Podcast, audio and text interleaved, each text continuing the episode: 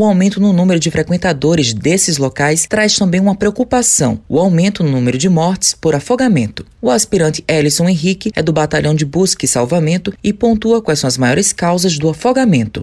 Segundo a própria Sociedade Brasileira de Salvamento Aquático, ela afirma que 90% das mortes por afogamento ocorre pelo desconhecimento do local, é, não respeitar os próprios limites né, e a falta de conhecimento de como agir em uma situação de risco. E também a gente pode associar a questão de mistura de bebida alcoólica e água, né, onde muitas vezes em locais de mar calmo ocorre afogamento por pessoas que ingeriram bebida alcoólica e foi tomar banho de mar, ou então pessoas que por algum, alguma causa teve um mal súbito e veio ficar inconsciente de forma secundária área ter um, um afogamento. Henrique faz um alerta para a população. A primeira coisa é realmente buscar o conhecimento, ou seja, buscar como se portar ao citar, ao se deparar com a situação de emergência, como é o caso do afogamento, que no caso seria ligar o 93, fornecer flutuação e tentar, né, se for possível, retirar a pessoa da água sem ter contato. No caso de uma piscina, pode fornecer até a própria pá de limpeza para aquela pessoa vir agarrar e puxar ela, mas nunca tentar adentrar e tentar tirar a pessoa, porque realmente pode ir causar um agravamento da situação. Em segundo lugar, também seria a dificuldade, ou seja, não facilitar o acesso de águas às crianças, ou seja, piscina, colocar, como foi falado, cerca, portões e estar tá sempre monitorando as crianças, já manter a distância de segurança, que é de um braço. Em caso de cair em correnteza, buscar nadar de forma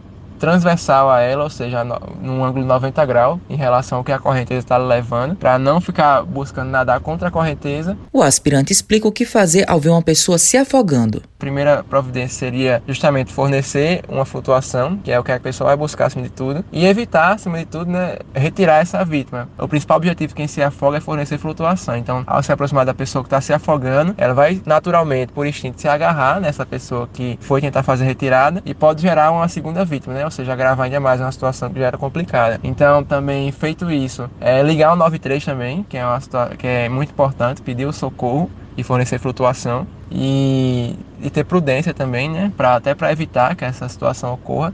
É um ponto importante. Matheus Silomar para a Rádio Tabajara, emissora da PC, empresa paraibana de comunicação.